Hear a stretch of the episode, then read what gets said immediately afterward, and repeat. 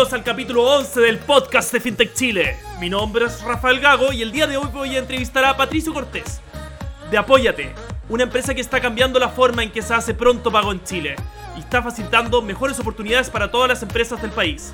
Así que vamos con el capítulo.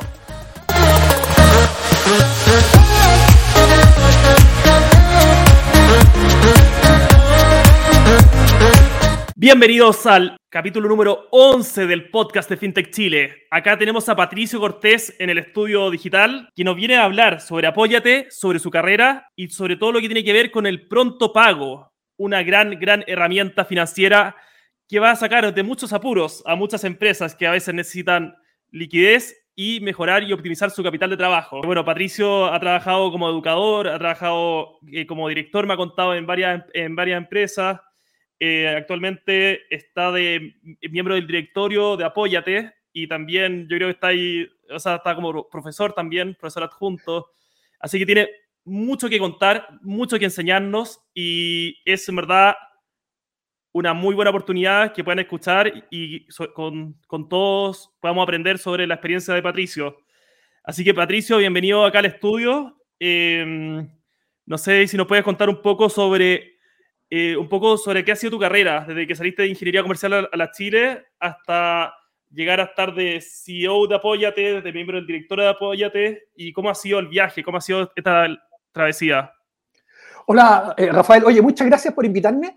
Eh, la pregunta que me hacía, una pregunta, una pregunta difícil, pero tal vez lo que, lo que uno podría hacer es, decir que mi vida ha tenido tres grandes momentos en términos profesionales. Eh, el primero de eso eh, es que yo cuando salí de la universidad, yo estudié ingeniería comercial, me especialicé en finanzas, em, y eso salí a mediados de los 80, ¿ah? em, o a fines de los 80. ¿ah? Eh, y, mi primer trabajo fue en una compañía chilena que se llamaba Gener, em, que es una compañía de generación eléctrica, y con ellos trabajé en Chile, después trabajé en Argentina, y, me fui moviendo en, otros países, siempre en el mundo de finanzas. ¿ah?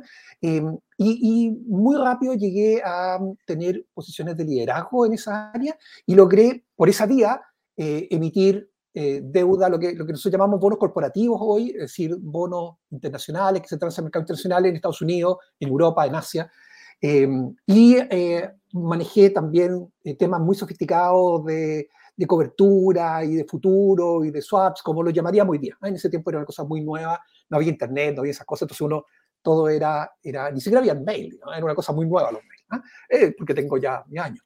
Eh, y, toda esa carrera termina, eh, en esa parte de mi vida termina trabajando por una compañía americana que se llama PPL, donde yo estaba a cargo de finanzas para Latinoamérica, había varias, nosotros teníamos la base de esa compañía para Latinoamérica, estaba en Chile, lo cual es una cosa intrínsecamente curiosa, pero estábamos en Chile, eh, y teníamos operaciones sobre Perú, Argentina, Colombia, eh, Centroamérica, Brasil. Y, con compañías de distintos lados y la gente de finanzas de cada una de esas compañías me reportaba. Entonces, eh, en ese tiempo, yo lo que aprendí fue, bueno, a dirigir las finanzas de compañías grandes en distintos países, distintas jurisdicciones, y, ya me había aparecido ahí con, con, mucha claridad algo que va a ser importante para, para Apóyate después, que es eh, eh, tomar conciencia que los bonos corporativos o las deudas de compañías grandes tienen relación directa con el riesgo de la compañía. Eso puede ser muy obvio para nosotros hoy, eh, pero el estar en vínculo con bancos de inversión, con inversionistas, con mercados sofisticados como el europeo, el asiático o el, o el em, americano y también el chileno, te hace como tomar mayor conciencia de la importancia de eso. Y en contraste, que un proveedor de una compañía pequeña que puede ser proveedor de una compañía grande, eh, tiene un endeudamiento que puede ser 10 veces más caro que el que tiene una compañía internacional. Eh, en, en, simple, una compañía grande, eh, como puede ser cualquiera de las compañías, compañías más grandes de Chile eh, o, o, de Colombia, o, bueno, de Chile mejor, ¿ah? de Chile se endeuda algo así como al, el, imagínate, de ser como al 3% anual. ¿ah? Eh, 3% anual dividido por 12 es como un 0, 25%. ¿ah? Eh, entonces uno diría, ¿cuánto se endeuda una, un proveedor de una de esas compañías? En vez de 0,25 mensual, se debe endeudar como al 2,5 y puede ser más. ¿ah? Eh, claro. Y es una cosa curiosa. Ese es un dato que estaba dando vuelta. Y la segunda parte de mi vida Em, cuando, cuando ya me tocaba mucho viajar, yo pasaba como unos ocho meses de mi vida fuera de Chile, básicamente en Nueva York, pero no solo ahí, viajaba también sobre, con la filial y todo. Me, fui a trabajar a una universidad, conocí a los fundadores de una universidad, que es la Universidad de Desarrollo, eh, y me fui a trabajar con ellos. Y ahí me encargaron eh, eh, transformar a la Universidad del Desarrollo en la primera en emprendimiento en Latinoamérica. Y eso, la gracia que tiene de eso es que nadie sabía qué significaba eso. Los, que lo me que me encargaron, el rector de la universidad que me lo encargó, él sí sabía muy bien lo que era, pero yo no tenía idea y no entendía mucho lo que, lo, que era. Em, y, trabajé en eso 10 años, eh, que, que, permitió llevar a la UDD a ser primera en emprendimiento en Latinoamérica. Em, y, junto con eso también hice un posgrado, un posgrado en, en Babson College, que es una universidad muy buena americana, em, que es algo así como 15 en el ranking general, em, y que es especialista en esto y que fue la que me enseñó a mí a cómo enseñar emprendimiento, pero también me enseñó cómo se hace un emprendimiento. Cosa que cuando yo estudié en la universidad es una cosa muy rara, es hablar de emprendimiento es una cosa como más bien extraña y de la gente que le iba mal, no a la gente que le iba bien. Em, entonces, eh, hoy ya sabemos que eso no es así, pero, pero en ese tiempo era el prejuicio que había en los 80. Y, la tercera etapa de mi vida em, tiene que ver con, con, crear empresas. Yo he creado ya varias empresas eh, que están funcionando. La última de esas, que partió hace dos años, es em, Apóyate, que es una fintech, que las otras compañías no son fintech, están en distintas áreas y, que está vinculado directamente con lo que aprendí en, en, en entonces yo diría que, hace dos años atrás eh, terminó esa como tercera etapa de mi vida, o más bien, estoy en la tercera etapa de mi vida. Terminó la primera, que fue la de, la de, mm, la de gerente de finanzas corporativo, la segunda, que es un mundo más bien académico. Yo no soy exactamente académico, soy buen profesor, pero no soy exactamente un académico. No me interesa investigar, no me gusta investigar, no, no tengo ese perfil, tengo un perfil mucho más de, de acción que, que, de investigación. Em, y la tercera etapa, que es esta donde estoy creando cosas que, me parece como divertido, entretenido hacer y que es una cosa donde, mí me gusta mucho eso. en realidad lo he hecho toda mi vida, pero en distintas posiciones. ¿eh? Y esta es una posición en la cual creo cosas para mí con, con otros socios. Yo creo que eso más o menos describe en lo que, lo que soy en, en, el medio de eso. Me casé, tengo hijos, he viajado por un montón de partes, he trabajado en un montón de países eh, y, y, y, conociendo otras realidades.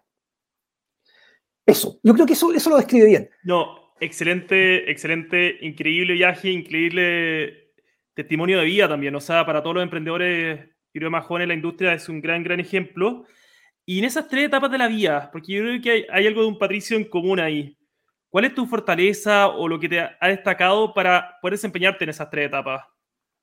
Yo, yo creo que tres cosas. Eh, una eh, es una formación conceptual muy sólida que viene de la universidad. Eh, esto de comprender correctamente los modelos, por tanto, los vínculos entre las cosas, entender exactamente cómo funcionan las cosas, ¿eh? ser capaz de entender, ser capaz de penetrar en cómo funcionan las cosas. Y por tanto, ya que entiendes cómo funcionan, sabes qué hay que hacer para que las cosas funcionen. Esa es la primera. Eso viene de la universidad. Eh, la, la, segunda cosa es la convicción completa, profunda, de que el equipo va a ser capaz de hacer algo y que no necesariamente lo vamos a hacer de la forma tradicional. O sea, que, lo vamos, que existe una otra forma de hacer las cosas. Así que la forma tradicional hace que tú seas tradicional, que seas uno, claro. uno más, a lo mejor uno de los líderes, pero no el líder. Y, ser líder es tomar ese conocimiento de cómo se, de que se comprenden las cosas y hacerlo de otra manera. Y eso significa un equipo de alto rendimiento que es capaz de hacer las cosas de otra manera, de esto que ya comprendimos. Y la tercera cosa es eh, la completa y, profunda convicción, profunda, de que eh, el que trabaja eh, con fuerza, con entusiasmo, con ganas, obtiene resultados. O sea, que el resultado es producto del esfuerzo, del trabajo y, no de la suerte. O lo que es lo mismo, porque podríamos decirlo de otra manera, que es que, eh, el que tiene buena suerte la construye, ¿no? Que, Por supuesto que la buena suerte existe, pero, pero existe mejor. ¿Viste este, este jugador de, de golf que, es australiano, creo que siempre me olvida el nombre, pero que, es fantástico, ¿ah? em, que, que, le dicen, tú dices, oye, qué, qué, buena, qué buena suerte tienes tú, cómo le pegas tan bien a la, pelota, siempre cae adentro. Y, es lo que dice, pues, sí, yo me he dado cuenta que mientras más entreno, más buena suerte tengo. Em, claro. Que, un poquito, o sea, por supuesto la buena suerte existe, por supuesto, es un hecho, pero, pero la, buena suerte le cae mejor a los que están preparados, los que tienen la cuestión de estar listos, los que están dispuestos a tomarla. ¿ah? Eh, y yo creo que esas tres cosas han estado muy marcadas en mi vida. Eh, yo fui ejecutivo a los 23 años, que es muy chico. Eh, yo a los 24 años hice la, hice la primera colocación de ADR, que, que son estas colocaciones internacionales de, Afuera, claro. argentina. Claro, la primera argentina la hice yo cuando tenía 24 años. Increíble. Eh, sí, no, no, no, no, sí, una, una, locura que alguien me haya dejado hacer eso. O sea, como alguien con una pasión tan loca como eso siendo tan chico. ¿eh? Pero eso también demostró que era posible. O sea, que, que al final es la convicción lo que te lleva adelante. Pero obviamente hay que entender las cosas y eso. Yo creo que eso, esas tres cosas son importantes y han marcado mucho mi vida. No, no excelente, no, increíble. O sea, siempre esa fortaleza, claro, son al final lo que dan a llevar siempre a, estar trabajando, siempre a estar innovando y siempre estar aprendiendo las cosas y siempre tener, teniendo una solidez y una templanza que para el mundo del emprendimiento es necesaria. Y ahí, Patricio, donde quiero entrar un poco, que nos expliques qué es Apóyate, qué hace, qué viene a, más que ofrecer al mercado, que es una palabra, muy cliché, es cómo agrega valor a la gente, a las pymes, quizás, cómo, cómo funciona. Mira, yo, creo que nosotros deberíamos pensar, para entender Apóyate, hay que, yo creo que hay que entender tres cosas distintas que están vinculadas en Apóyate y también con la competencia de Apóyate, que es lo que hacen nosotros. Las tres cosas son, la primera es que hay, em, cuando tú eres dueño de una factura por cobrar a una gran compañía, tienes el equivalente a un bono internacional chiquito. Ese es el primer concepto. Y, y, hay gente que tiene interés en los bonos internacionales de las grandes compañías en tamaños pequeños. Ese es el primer concepto. Eh, y, eso lo llamamos obviamente los inversionistas, inversionistas en factura. En Chile, solo en Chile, se transan em, alrededor, de financiamiento sobre base factura, hay unos 1.700 millones de dólares mensuales, 1.700 millones de dólares mensuales, em, de facturas de compañías grandes. ¿ah? Se transa un poquito más en factura, pero factura de compañías grandes hay unos 1.700 millones, un número muy grande, ¿ah? eh, todos los meses. Eh, y em, de eso, eh, los fondos especializados en factura compran alrededor de mil, ¿ah? es decir, un buen grupo de eso. Eh, y hay una buena cantidad de fondos especializados en factura, en distintos tamaños, estructuras y todo. Son, son fondos muy grandes. ¿eh? Entonces, ellos están interesados, quieren comprar y quieren comprar más. Cuando tú le preguntas a ellos, te dicen, yo quiero más factura. Entonces, el primer concepto es, existen estos bonos chiquititos, la gente lo entiende, está en un mercado sofisticado y lo entiende. Lo segundo, segundo concepto es, bueno, si la gente le interesa, y obviamente con financiamiento barato, eh, los proveedores de estas grandes compañías quieren financiarse de esta manera, ¿por qué no hay más? ¿Por qué se transan alrededor de mil millones? ¿Por qué no se transan diez mil millones? Diez mil millones es el total de las facturas em, que emiten los proveedores de las grandes compañías todos los meses. O sea, todos los meses los proveedores de las grandes compañías, que son 200, le, venden cosas a estas compañías por 10 mil millones de dólares. Pero solamente mil terminan siendo financiamiento sobre la base de factura. Entonces, eso ya es una buena pregunta. La segunda es, ¿por qué no? ¿Por qué no, por qué no es el 100%? ¿Por qué es 1000? ¿Por qué no es más? ¿Ah? Que, esto es como un 10%, ¿no? El 10% del, posible. Entonces, ¿por qué eso? Y, y, la respuesta a eso, que es el tercer factor, está en el mundo. Es un problema que está de la misma manera en el mundo. En los mercados más desarrollados, esto llega al 15%, en los mercados menos desarrollados, el 1, el 1,5%, en Chile el 10%. Pero la pregunta es, ¿por qué? ¿Por qué es así? Eh, y, la respuesta es por dos problemas, por dos problemas grandes. El primero es porque para que tú puedas operar de esta manera, un fondo de inversión requiere un front office, o sea, tú no hay 200.000 proveedores de grandes compañías. Entonces tú dices, oye, yo soy un fondo cualquiera, no puedo tener 200.000 clientes, no puedo operar con 200.000. No, Necesito un intermediario. Eh, y en segundo lugar, cuando tú miras a, los, a las pymes, las pymes dicen, oye, yo no puedo operar con un fondo porque no soy capaz de llenar los requisitos que requiere un fondo típicamente regulado, estructura, eh, know your customer, know your supplier, know, know your eh, everything. Eh, es muy sofisticado. Entonces Apóyate se pone en el medio y junta estas dos puntas. La punta entre los inversionistas sofisticados y los proveedores que son sofisticados en su propia área, pero no son sofisticados en finanzas. Entonces, cuando uno mira en el mundo, dice, bueno, esto requiere, como te decía, dos cosas. La primera es hay que hacer onboarding. Onboarding es registrarse en la plataforma. Eh, registrarse en una plataforma, apóyate, toma 45 segundos. Esto 45. es 45 segundos, menos de un minuto. Esto es por lejos, por lejos, el onboarding más rápido que existe, creemos que en el mundo. Wow. Eh, y cuando tú miras los estudios que dicen por qué estas plataformas no se desarrollan más, la respuesta que dicen los estudios, los McKinsey, digamos, ¿ah? los reportes McKinsey, dicen, mira, el onboarding es el principal problema.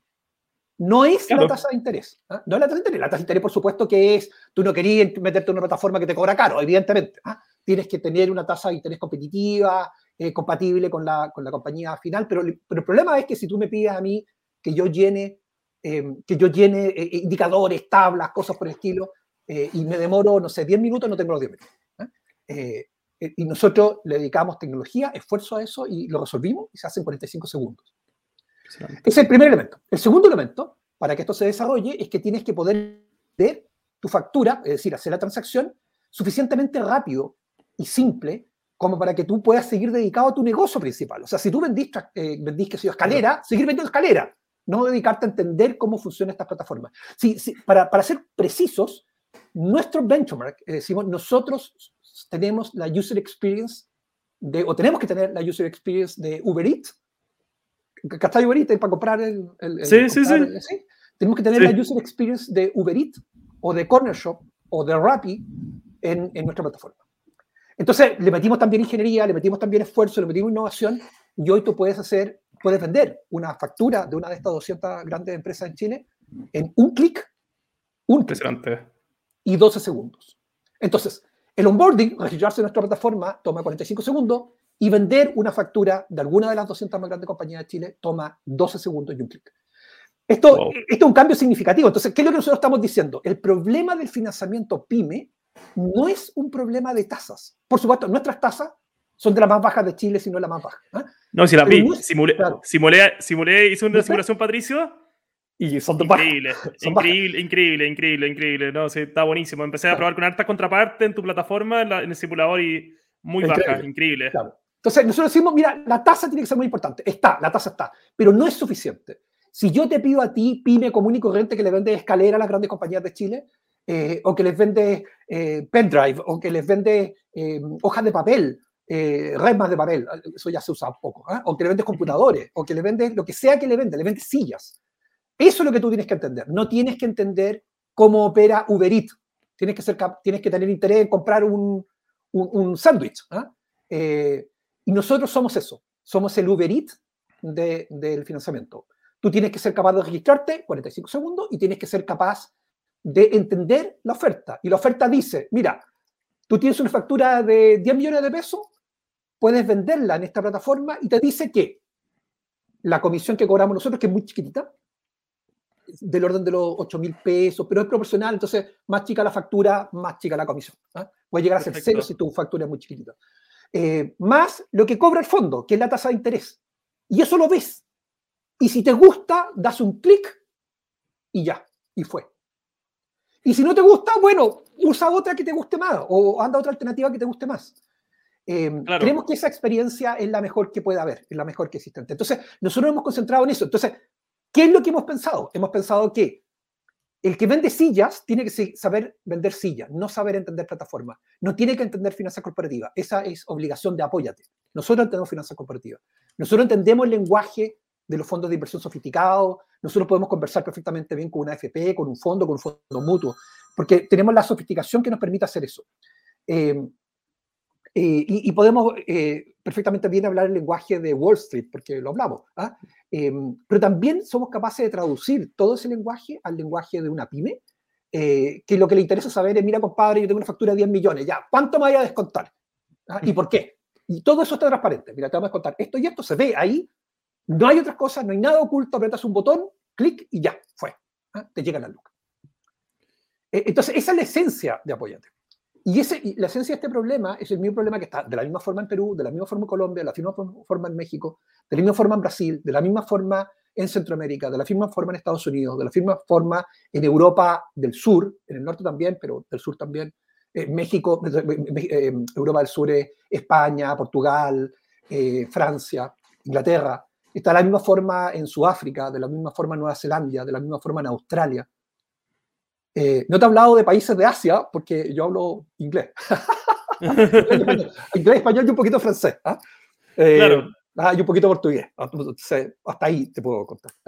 Entonces, la esencia nuestra es user experience, la mejor, un clic, simple, fácil, rápido. Y nuestro, nuestro moto es simple, fácil y rápido. bueno, está, bueno, el moto y, y, bueno, y también concorda totalmente con el nombre. O sea, es que yo me puedo apoyar en, en una empresa y al final dejar, o sea, pasa mucho que toda esta factura con una empresa grande, eh, claro, al tener este, este como eh, hay un, como un revenue que aparece que dan que de, facturas que son facturas prime o son de empresas grandes, que yo creo que esa es la, esa es la que tiene enfoque usted o lo que se llama investment grade. Y al final, ustedes, claro, son el intermediario y lo hacen de manera súper bien y súper eficiente.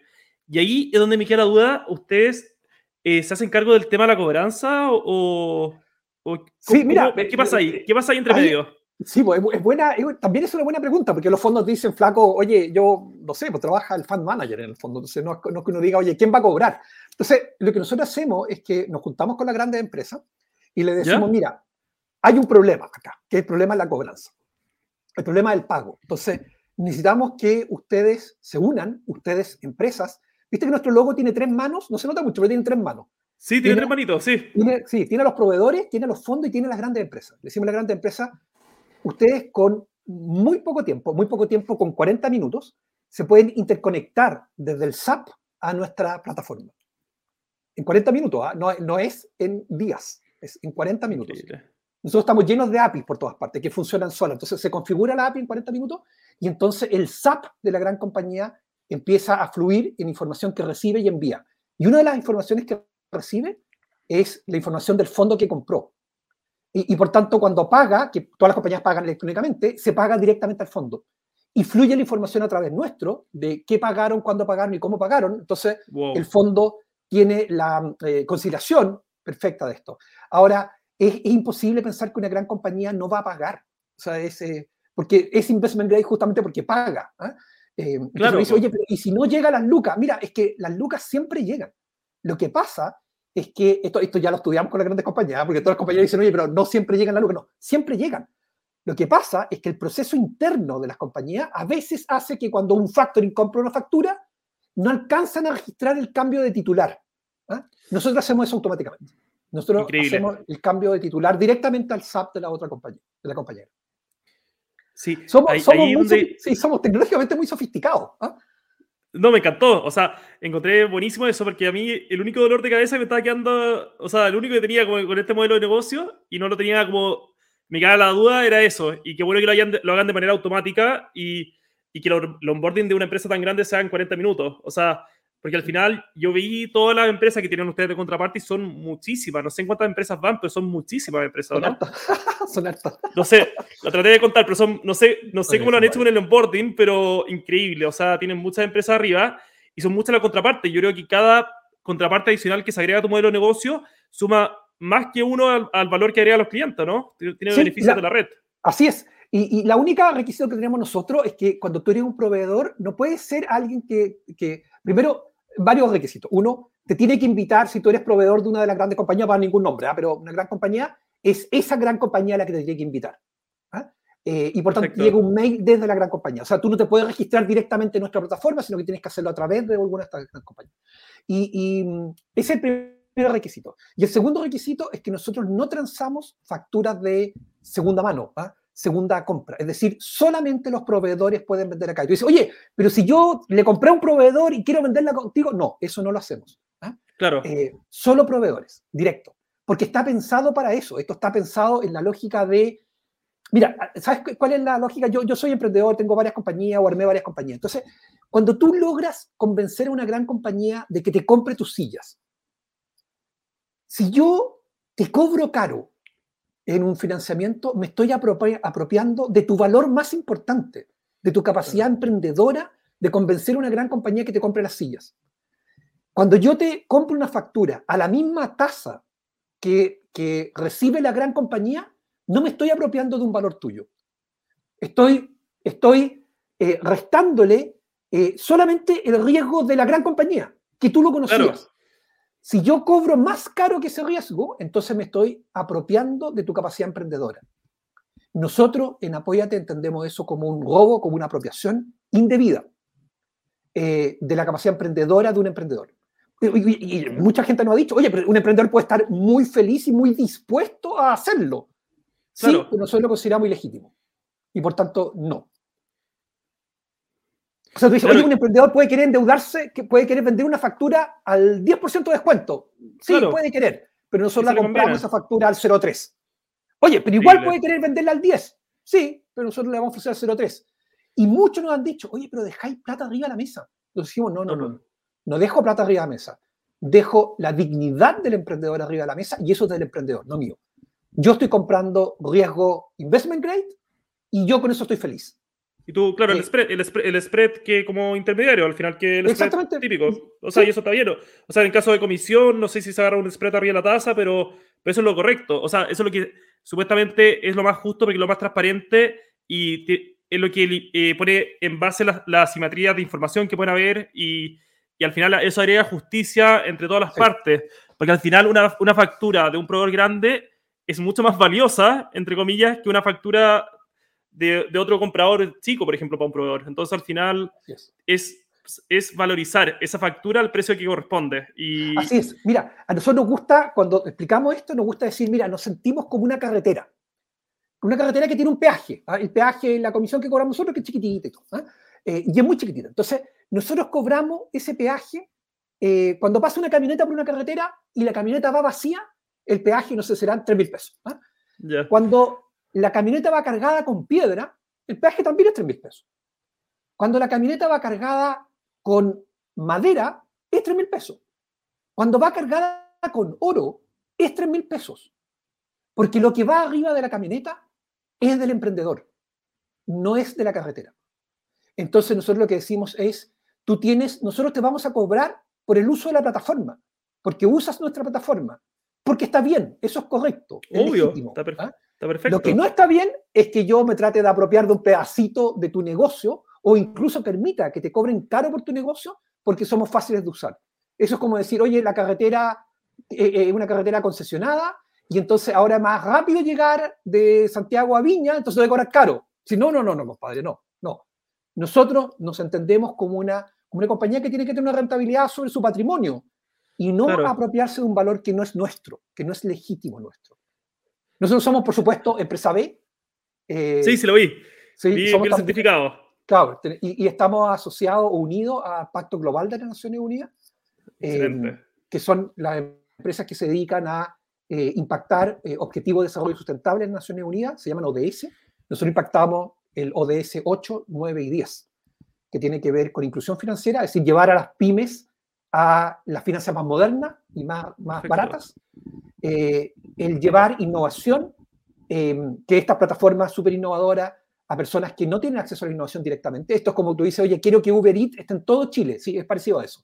Nosotros queremos que Apóyate esté en cada pyme que haya en Chile. Y, en tercer lugar, em, nosotros ayudamos a la estabilidad financiera de las pymes, porque claro, son más baratas, más simples, más rápidas. O sea, esta es una pyme, este es otro concepto, ¿ah? Don Juan, que, que, está en una pyme, em, don Juan, eh, que está en una pyme, don Juan dice, lo llama el contador y le dice, oiga, don Juan, sabe que mañana tenemos que pagar las remuneraciones eh, y, no nos pagaron, nos falta unas lucas, él toma nuestra aplicación en su celular, arriba de la camioneta que está yendo a dejar la, la escalera eh, o la silla, mira en la aplicación, ve cuál es la más barata que le sirve o el monto que le sirve, aprieta un clic y las lucas van a llegar. Increíble. Nosotros somos más rápidos, más eficientes que un banco, más simples que un banco. Eh, y de todas maneras mucho más fácil y simple que cualquier otra aplicación de financiamiento sobre factura. No, excelente. No, eh, estuve haciendo las pruebas, estuve viendo ahí, más o menos estuve viendo harto tu, empresa, tu empresa y quería saber, súper interesante, cuando hay empresas con modelos de negocios tan, tan disruptivos, tanto lo, lo que corresponde a la finanza, pero también en lo social, ¿cuáles son los próximos pasos para Apóyate? ¿Cuáles son las cosas? No sé. Mira, yo pregunto, la dejo ahí. Sí, es buena, sí, mira, lo, primero que nosotros hicimos fue reclutar, empezamos a reclutar gente en julio del año pasado. Eh, y empezamos a reclutar gente y nos pusimos varias metas. Eh, una de esas metas es que tenían que ser gente menores de 30. No hay, el único no menor de 30 que trabaja en la compañía soy yo. Eh, nuestro promedio de edad, sin contarme a mí, es 26 años. Eh, contratamos personas y les dijimos, miren, nosotros queremos financiar a las pymes con este modelo, que tiene, que, lo que te conté, que, que, respeta a la pyme, que le da dignidad a la pyme, que no se apropia de un valor que no es propio y que es una empresa B, y, reclutamos personas así, que son, hay ingeniero civil, ingeniero en tecnología, em, hay licenciado en administración, hay abogados, que están en este mundo y que están motivados por cambiar el sistema financiero para las pymes. Esa es la primera cosa que hicimos. Eh, la, segunda, nuestro segundo gran desafío es decir, oye, somos una compañía fintech, somos una compañía tecnológica. Y todos los que trabajen acá tienen que entender toda la tecnología, toda. Entonces, eh, nuestro CTO, eh, joven y todo, promueve esta tecnología y, no hace clase todos los lunes de 8 a 9, nos da charla. Y, y todos, todos, todos, todos, todos pueden hablar con la misma propiedad en una reunión de esto. Por supuesto, la gente más técnica eh, sabe más temas técnicos, pero aquí cualquiera puede hablar de APIs. Todo el mundo entiende, con todas las profesiones entiende esto. Em, y la tercera cosa es que nosotros como una empresa B em, y unida al Pacto Social de las Naciones Unidas, tenemos, tenemos indicadores muy estrictos sobre cómo operamos, sobre qué, qué tipo de beneficios tiene la gente que trabaja con nosotros, eh, nosotros, por ejemplo, cada vez que se contrata a un hombre, se tiene que contratar a una mujer. Todas las ternas tienen que venir igualdad, bueno, no son ternas, son cuaternas, ¿ah? eh, hombres y mujeres. Eh, y si tú no puedes llegar con tu terna con la misma cantidad de hombres y mujeres, no puedes, no puedes contratar. ¿ah? De repente nos dicen, oye, pero es que no hay mujeres en esto, o no hay hombres en esto. Entonces, entonces tenemos un problema. ¿ah? Tenéis que encontrar porque si no, no voy a poder contratar. Em, y eh, esto significa también que a veces nos dicen, oye, pero es que a lo mejor estamos pagando poco. Bueno, veremos, porque si tenemos que, que hacerlo bien. Y siempre sobre este sentido de misión. Entonces, ¿qué es lo que viene? Bueno, seguir consolidando el equipo, seguir consolidando la operación en Chile y cuando, que yo espero que de aquí a seis meses ocurra, eh, decir, bueno, ¿cuál es el siguiente paso? Chile para nosotros es un mercado importante, pero un mercado pequeño. Los mercados realmente importantes o interesantes son los mercados em, de, México y de Brasil. Ah, y bueno, obviamente Estados Unidos, Europa y cosas por el estilo.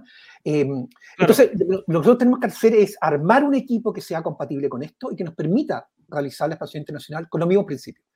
Los principios de Apóyate y la tecnología de Apóyate es compatible, hasta donde lo tenemos mirada, compatible con, em, con México, con Perú, con Colombia, con Argentina, con Uruguay, con, con Brasil, con Estados Unidos, hasta ahí la tenemos mirada. Eh, y dependiendo de la jurisdicción, como dice nuestro, eh, nuestro fiscal, dependiendo de la jurisdicción, o sea, el país, ¿cierto? El sistema legal, eh, la compatibilidad va entre el 70 y el 90%, porque todos los países son un poquitín distintos, ¿ah? pero no son, no son muy distintos. entonces, los siguientes pasos son consolidar Chile en seis meses más, imagínate julio del próximo año, una cosa por el estilo, nosotros deberíamos estar pensando en cuál es nuestro siguiente, siguiente destino. Eh, y siempre pensando que nuestro destino tiene que llegar a ser Estados Unidos eh, y Europa. Nosotros tenemos que ir para allá. ¿ah? Entonces, el resto son caminos intermedios con mercados cada vez más sofisticados. Los, los siguientes mercados van a ser mercados eh, de habla hispana. Claro, eso, permite, permite España, pero España está en la Unión Europea, por tanto, implicaría una cosa un poquito distinta, pero, pero, pero compatible. Vamos a ver un poquito más en eso. Implica que Brasil es un poquito más difícil que lo que tenemos acá, porque, bueno, hay que hablar brasileño. Claro. Eh, y solo uno en el equipo habla portugués. Eh, pero, pero lo resolveremos. ¿ah? ¿eh? habrá que armar equipo y eso. Y entonces probablemente no, expandamos, tenemos una expansión latina, una expansión em, portuguesa, y la siguiente va a ser en inglés, espero yo. Ojalá nos vaya bien, ojalá, ojalá no nos equivoquemos, ojalá nuestro pensamiento, bueno, obviamente tenemos que hacer aumentos de capital y todas estas cosas que se, que se Obvio que sí, pero pero actualmente, Patricio, están los mercados para hacer esos aumentos de capital. Está el venture capital, que está súper fuerte. Y toda la, yo creo que tu oportunidad de negocio, por lo que sé yo en temas de supply chain finance, eh, es, casi global. O sea, el fiscal tiene casi, yo creo que tiene mucha razón al decir que tiene el 90% de compatibilidad global. Yo creo que sí. O sea, es una necesidad básica. En todo el mundo se usan más facturas, o no sé si se llaman invoice, o van cambiando de nombre por, región. Cambia la, la jurisdicción pero la necesidad es básica. La necesidad de liquidez es básica y es global y, y, adaptable. Y mucha, mucho éxito ahí con esa expansión internacional. Y Ojalá no después, de, después de la clase técnica de, 9, de 8 a 9, puede ser de 9 a 10 clase de portugués. No sé, ahí para, para, para o contratar gente de allá o gente de Brasil. Pero, ahí te, te deseo ahí el mayor de los éxitos en eso. Y ya hablando un poco de cómo, cómo fundaste Apóyate, o sea, porque no, de eso no lo hemos hablado mucho. No, no, eh, porque me dijiste que tuviste con tres, eh, tuviste con dos amigos más. Dos amigos, sí. Ahí, ahí cuéntame un poco cómo ha sido esa, esa, experiencia de, de emprender. Mira, el, el, esta cosa, en este en particular, yo diría que la idea partió en cuando yo estaba en quinto año en la universidad y me, me, en finanzas, lo que hoy llamamos finanzas corporativas, eh, nos dijeron, nos contaron de esta diferencia entre las pymes, las grandes compañías, las tasas, y, siempre me quedó que, esto era raro. ¿ah? Yo, yo, conozco muy profundamente la teoría financiera que está detrás de eso, igual me parecía que era como raro, que, como que te estaban explicando algo que era raro, más que, más que decir algo que era cierto, te estaban como permitiendo o explicando las diferencias. Pero bueno, quedó ahí, yo después trabajé en finanzas corporativas y todo, y hace unos tres años atrás, eh, de repente un amigo en un Starbucks yo le conté que estaba, que este es un tema que me andaba, que me seguía rondando, y este amigo me dijo, oye, pero ¿cómo no lo voy a poder resolver? Tú trabajas en innovación, has trabajado en compañías grandes, trabajaste en el gobierno, ayudaste a crear empresas en un día, la, ley de, de, la actual ley de quiebra o de reemprendimiento y otras cosas más. ¿Cómo no vaya a poder resolver la chuta? Y dije, pero ¿cómo? En realidad yo no soy yo la persona para esta cuestión, a lo mejor. Pero pensé, pensé, pensé, pensé. Y se me ocurrió una idea, una idea que lo conversé con, con nuestro abogado externo y el abogado me dijo, estáis flaco, esto es imposible, esto no se puede hacer sin papeles, no se puede hacer electrónico. Pero, pero mira, fui donde un amigo, eh, mi amigo, mi amigo francés, que es compañero y que compartimos muchos valores y cosas, y le dije, oye, tengo esta idea de esta forma, yo creo que se puede hacer. Eh, los abogados dicen que no, pero están equivocados, así que vamos a hacerlo. ¿ah? Y él me dijo, estáis loco, estás loco, esta cuestión es imposible chuta, yo me, defraudé, fui donde otro amigo, ¿ya? Que me dijo, flaco, es imposible, estáis locos, o sea, la idea puede ser buena y todo, pero no existe la tecnología. Y por último, ¿por qué queréis cobrar barato? ¿Por qué podéis ser más barato los caros? ¿Para qué queréis ser el, el más barato los baratos? Y luego fui donde este tercer amigo, que este, este amigo que, que, que argentino-americano y que es ingeniero y estudia inteligencia artificial a principios de los 90, este gallo muy avanzado tecnológicamente. Sí, y él me dijo, mira, yo te conozco y yo creo que lo voy a resolver. Yo voy contigo, yo pongo Lucas. Volví donde mi primer amigo y le dije, oye, este otro, que tú también conocí, dice que se puede. Y me dijo, ah, si él entra, yo también entro. Y ahí partimos los tres, nos tomó, nos tomó, yo creo que unos ocho meses encontrar un, encontrar un modelo legal, un modelo jurídico que permitiera hacer estas transacciones sin papel. Hoy, que han pasado algunos años, eh, todo el mundo va a decir, obvio que se puede comprar una factura o vender una factura sin papel, pero hace tres años el abogado decía, es imposible. ¿ah? Claro. Vas a tener que hacerle firmar un papel en alguna parte a este gallo. Y si no, no, no una locura. Una locura. Entonces, esa fue la primera parte, el modelo legal. El modelo legal, el modelo jurídico nos tomó un buen rato. Finalmente el abogado emitió un papel que dice, se puede. ¿ah? Y yo se lo mostré a mis socios, mis socios y ok. Ahora tenemos que hacer un modelo de operación. Tenemos que hacer que esto que se puede, se pueda. Entonces, básicamente es diseño, ¿ah? eh, son monitos y cajas que se conectan y que creemos que se pueden hacer y que, y que, y que parece que funciona. ¿ah?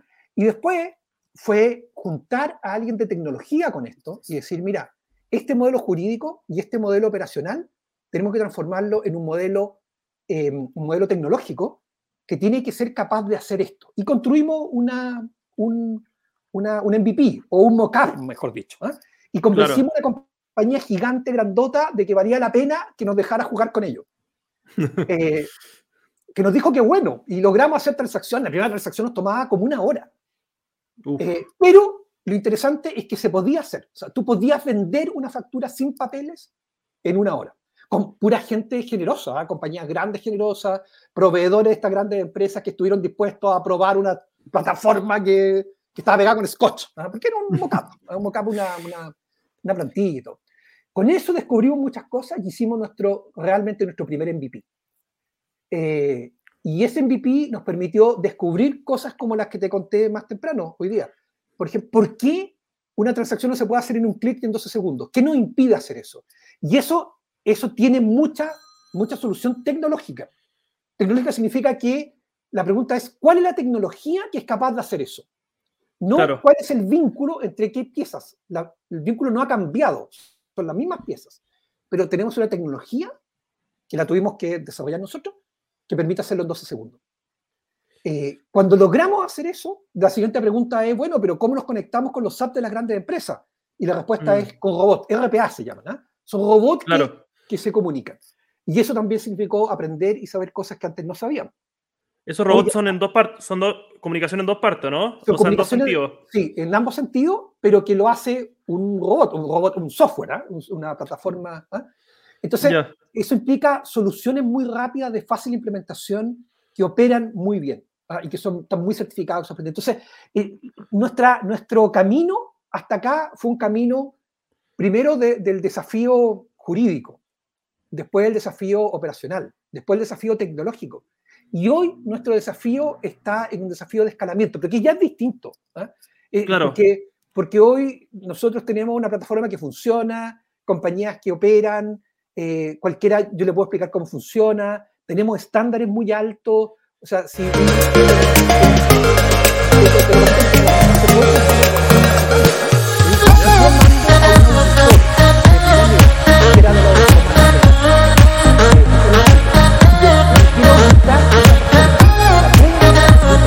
no solo te la puedes auditar, yo te voy a entregar los manuales de esto. Dice, pero ¿cómo tenéis cinco personas y tenéis manuales? Sí, porque nuestro estándar es el estándar de una compañía que se quiere abrir en Estados Unidos. Entonces, como yo ya he hecho eso varias veces, ya sé lo que se necesita. Y lo que se necesita es un cierto tipo de pensamiento y documentación.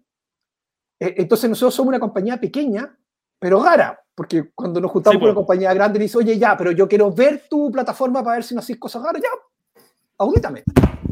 Estamos abiertos. Perfecto. ¿Ah? Entonces, ese ha sido nuestro camino. no, excelente. No, y buenísimo ahí. Interesante. A mí me, apasiona harto el mercado donde estáis. Y, ¿verdad?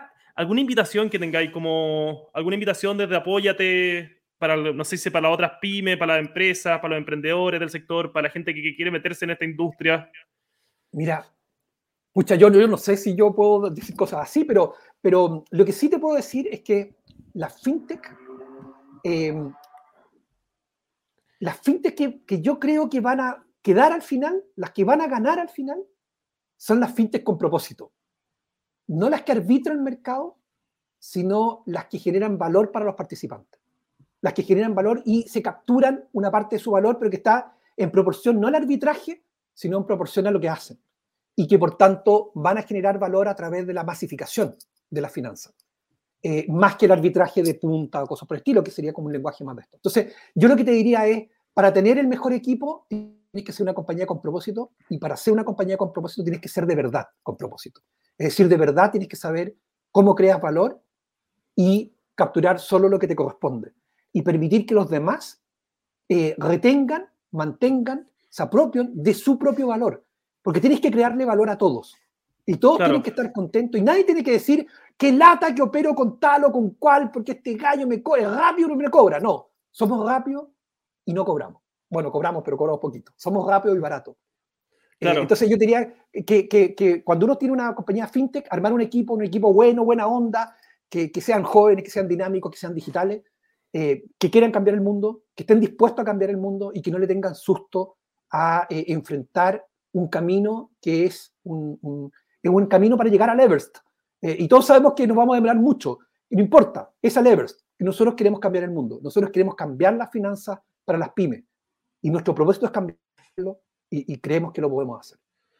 Mira, acá ya estamos llegando al tiempo, Patricio. Me dijiste que está, hasta las seis, así que, mira, yo creo que la conversación ha estado demasiado interesante y yo feliz me quería muchas horas, así que te invito otra vez y si a conversar o, o, más adelante podemos vernos en otro capítulo del podcast.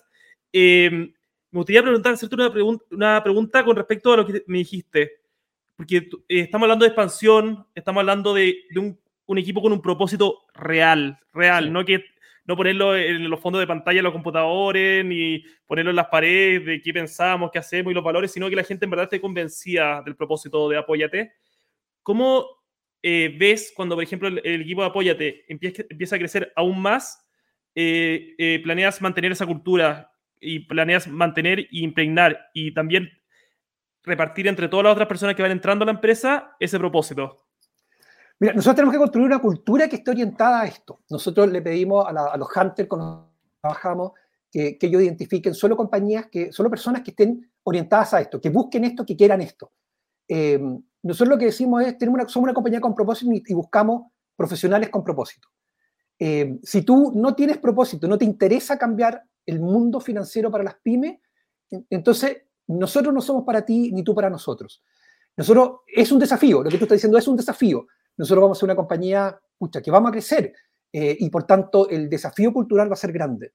Pero los tres fundadores y, nuestros inversionistas, porque ya hay más inversionistas que estos tres, eh, y los fondos con los que esperamos eh, operar, esperamos que estén alineados con estos propósitos y que ellos busquen que, que este propósito se, exista y se cumpla como función principal. Es decir, nosotros no queremos ser una compañía rentable, queremos ser una compañía con propósito que es rentable. Eh, y, queremos seguir manteniendo ese espíritu. Em, ojalá podamos, ojalá podamos. Es, un gran desafío. Si tú me dices, ¿es más difícil expandirse que mantener el propósito? Sí, es más difícil al revés. Es más difícil mantener el propósito que expandirse. que expandirse. Claro, porque yo ya me he expandido. yo ya he hecho eso en mi vida. Yo ya he hecho eso en varios países. Sé cómo se hace, tengo la experiencia. Lo que es nuevo es liderar una compañía de gente joven, dinámica, con propósito. Ojalá nos resulte. No, eso sí, sí o sí se va a poder, Patricio. Y así que te, deseo la mayor de la suerte, como hablamos al principio, pero como me dijiste al principio, también te deseo lo mejor ahí en esas largas jornadas de trabajo, porque esto se saca, como hablamos en un principio, a los primeros minutos del podcast, con mucho trabajo y mucho esfuerzo y con mucha, como estar muy mentalizado. Así que muchas gracias, Patricio, bueno, por acompañarnos en el podcast de FinTech Chile. En verdad aprendí muchísimo. Eh, yo creo que la audiencia también cuando nos escuchen y, y vamos a habilitar ahora el podcast en Spotify, Google Podcast, RSS Podcast y también en YouTube para que lo puedan revisar y después más adelante también vamos a poder publicarlo en, en redes sociales. Así que muchas gracias Patricio por haber estado con nosotros. Muchas gracias Rafael, a ti y a Fintech Chile por invitarme. Esto es mi pasión, esto es lo que me interesa, eh, difundir esto y hablar de estos temas es una cosa que yo creo que es importante y te lo agradezco nuevamente, Rafael, y Fintech. muchas gracias, muchas gracias, que esté muy bien. Pues. Saludos a todo el equipo, que esté muy bien. Adiós, muchas gracias.